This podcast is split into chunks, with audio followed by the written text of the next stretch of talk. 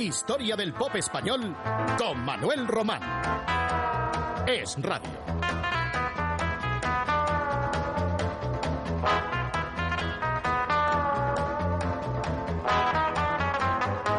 Los Canarios eran en 1969 uno de los grupos más avanzados del pop rock español.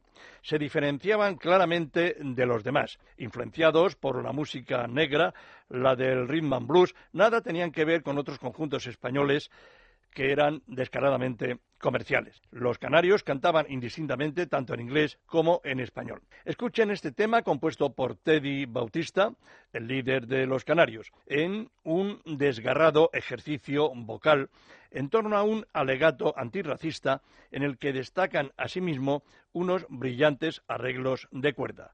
Disfruten con los canarios. Child.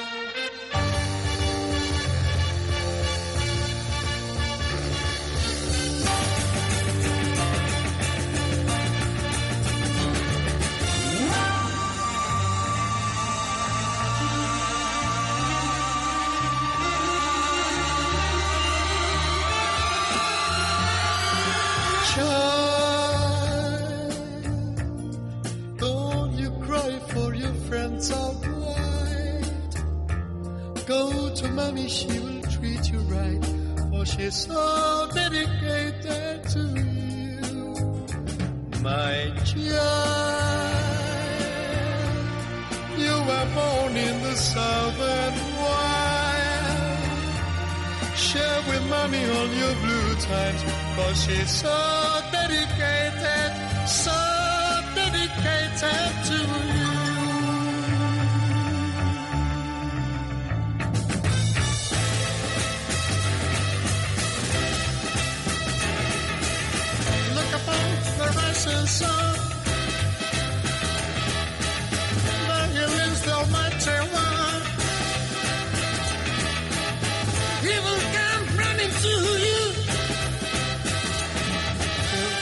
Take away your sorrow. Take away your sorrow. Take away your sorrow. Take away your sorrow. Take away your sorrow.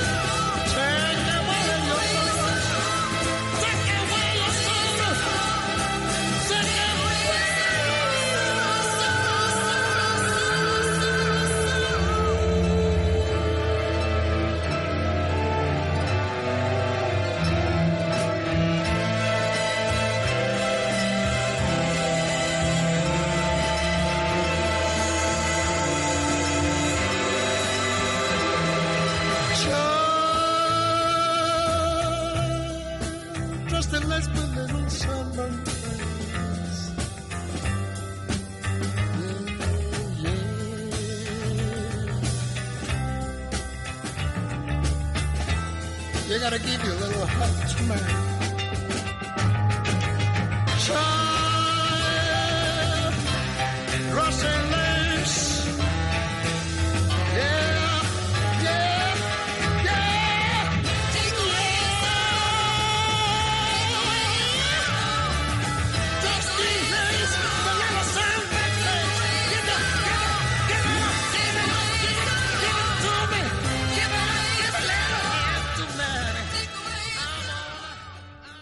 Corría la primavera de 1969, total, hace tan solo 43 años. Muchos de ustedes, creo que todavía, ni se habían asomado a este mundo. Y entonces Miguel Ríos, en una faceta poco habitual en él, la de autor, compuso esta balada que van a escuchar seguidamente, titulada El cartel. El granadino nunca estudió música ni composición. Componía por pura intuición. Alguna lección recibiría de un profesor, según recordamos habérselo escuchado. Entonces, Miguel era un muchacho romántico, idealista, quien manifestaba que para él era más importante el corazón que el dinero. Tenía 25 años y todas las ilusiones por delante. Así cantaba Miguel Ríos, lleno de fuerza, el cartel.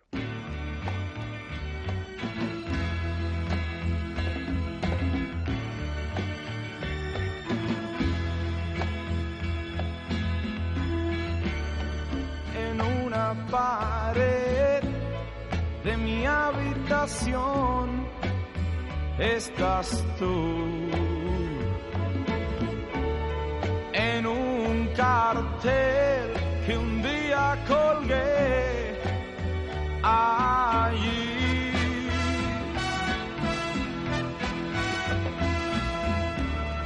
Te puedo decir lo que ahora siento por ti.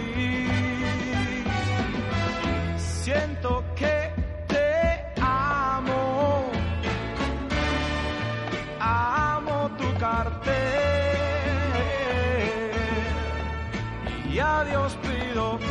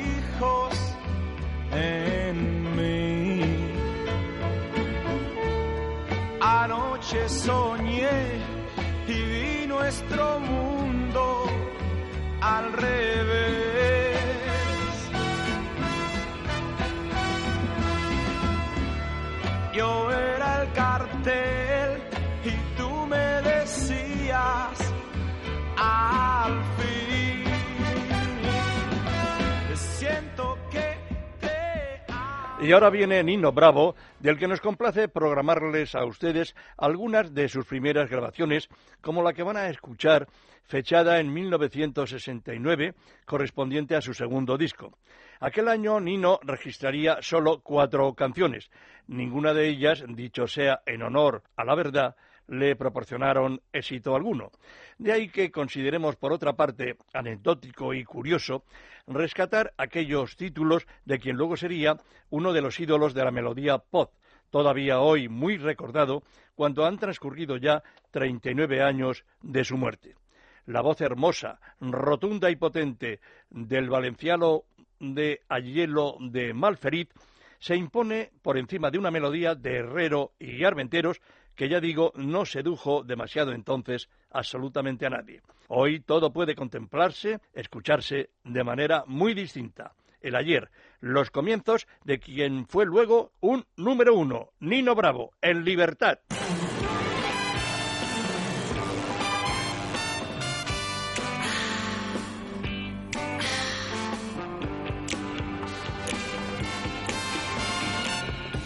Necesitas más de mis caricias. No te comprendo y siento que tu amor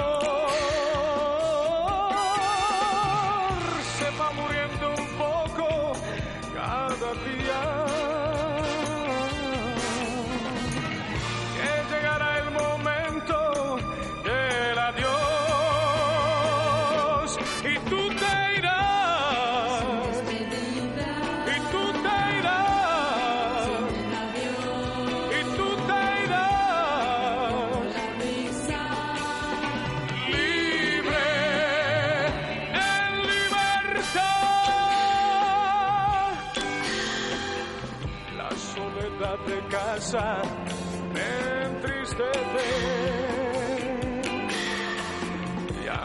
Calor de fuego en el hogar. Cuando estoy a tu lado, soy tu esclavo. Yo quiero siempre estar en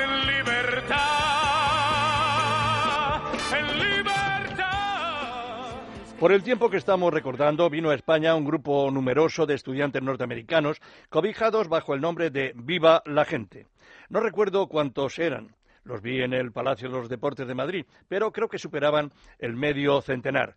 Chicos y chicas veinteañeros, bien vestidos, de aire deportivo, que pregonaban unos mensajes limpios, sencillos, optimistas, a través de sus pegadizas y rítmicas canciones. No puedo precisar tampoco si pertenecían o no a alguna organización religiosa, pero lo cierto es que llenaban estadios en medio mundo y conquistaban a la gente con sus entusiastas propuestas, nada que ver con grupos de otra naturaleza. Viva la Gente creó muchos adeptos y sus canciones fueron objeto de versiones diversas, como esta que realizó el conjunto barcelonés Los Cinco Musicales. ¡Viva la Gente!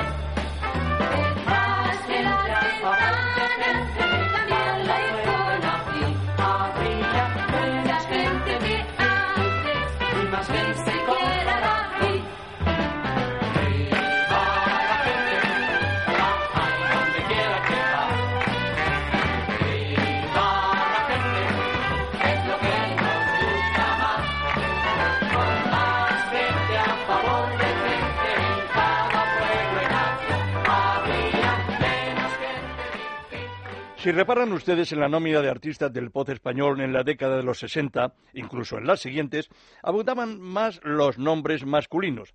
Escasas eran las voces femeninas, y de ellas María Hostiz seguía siendo en 1969 la más veterana y prolífica cantautora, llena de sensibilidad, desde luego, y mucho encanto, como podemos recordar en una de sus múltiples creaciones, Mil Rosas.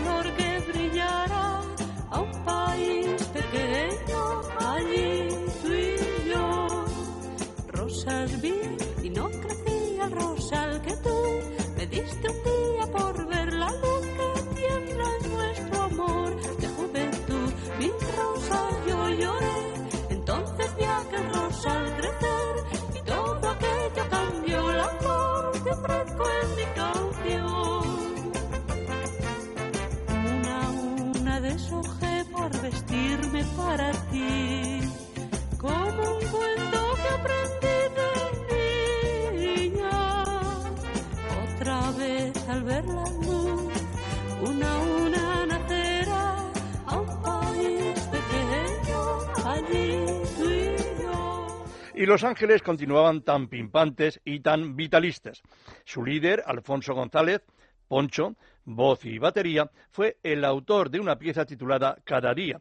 Es una de las más divertidas del repertorio del cuarteto granadino.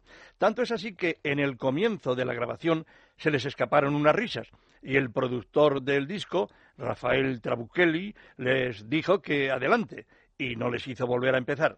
El entonces popular disjockey José María Íñigo utilizó aquel tema, aunque con una letra diferente, para la sintonía de uno de sus programas radiofónicos. Por entonces, Poncho se casó con su novia, María Victoria Martín, y lástima fue que la felicidad solo les durara unos pocos años, porque Poncho moriría trágicamente en un accidente de automóvil siete años más tarde. Cada día, los Ángeles.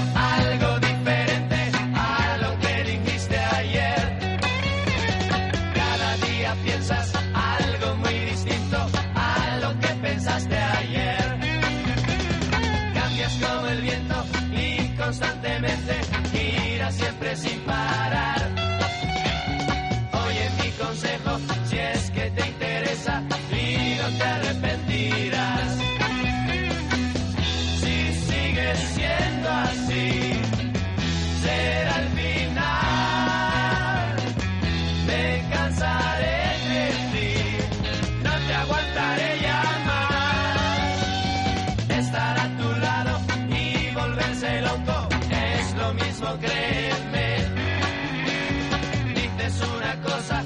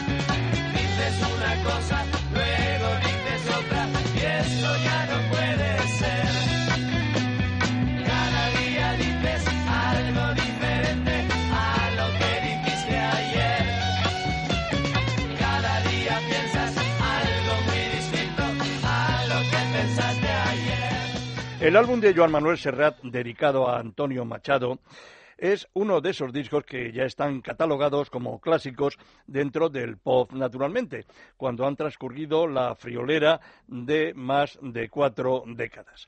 Y como ya les hemos ofrecido casi la totalidad de aquel histórico álbum, Hoy, para completarles la docena de títulos allí contenidos, pasamos a escuchar a un olmo seco, poema machadiano que Serrat musicó e interpretó así.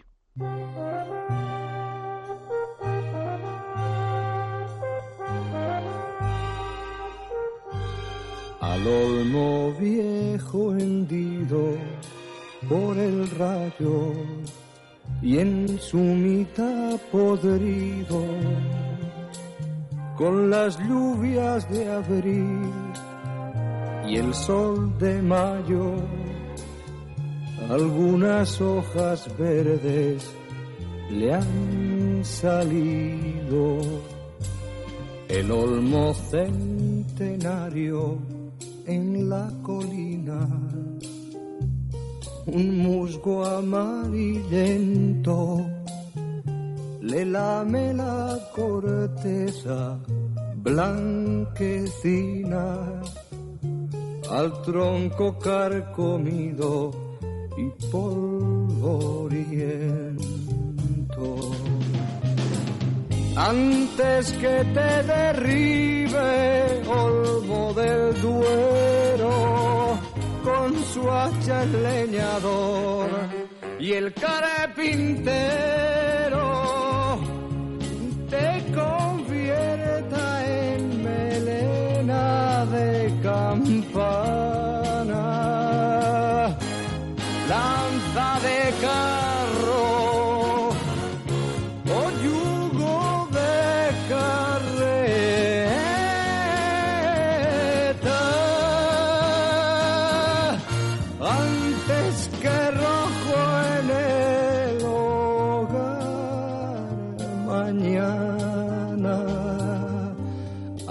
de alguna mísera caseta antes que el río hasta la mar te empuje por valles y barrancas. Olmo, quiero anotar en mi cartera la gracia de tu rama verdecida. Mi corazón espera también hacia la luz y hacia la vida otro milagro de la primavera.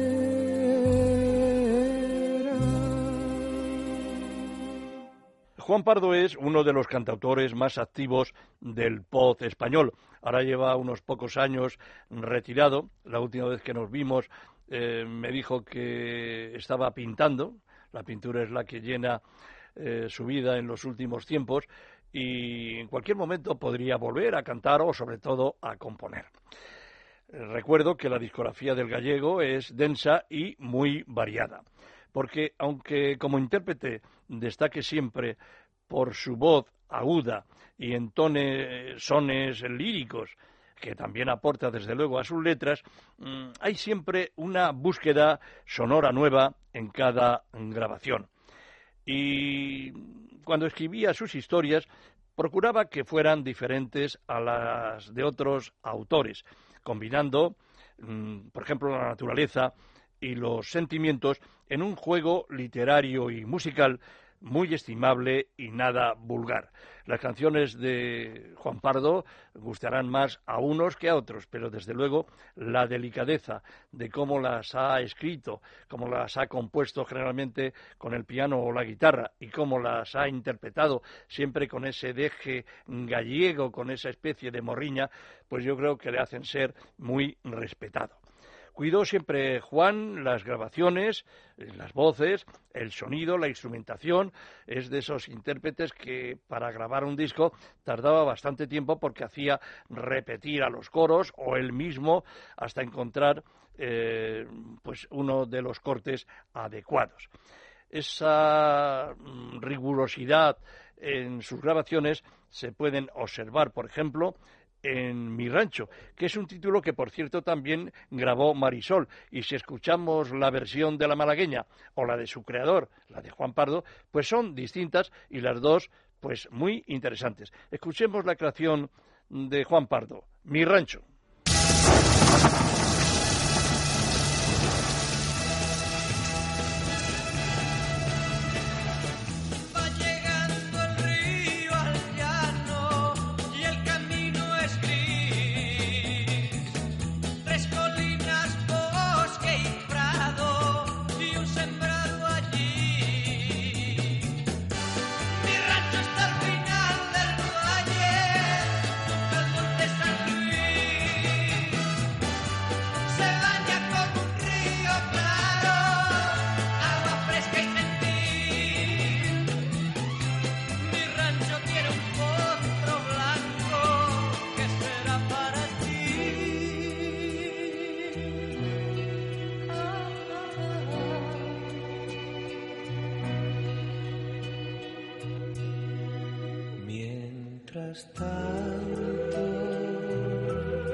Está vacío